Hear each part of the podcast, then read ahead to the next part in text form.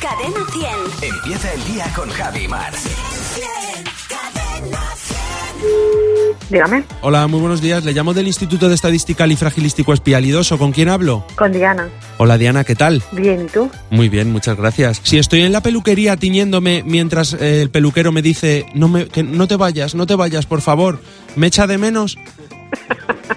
Un poco. Mejor que sobre que no que falte. Si un preso hace un túnel para irse de vacaciones, ¿ha hecho una escapadita? Pues yo creo que sí. Si le haces un vídeo con un microscopio a la gripe, ¿se hace viral?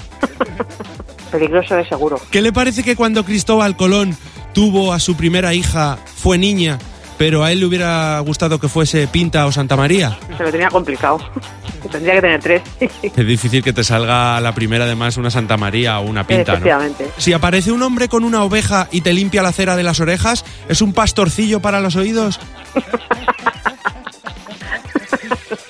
Seguro, seguro. Si ves a un tío muy muy fuerte aparecer andando por la calle, ¿ha doblado la esquina? Pues sí que está fuerte, sí.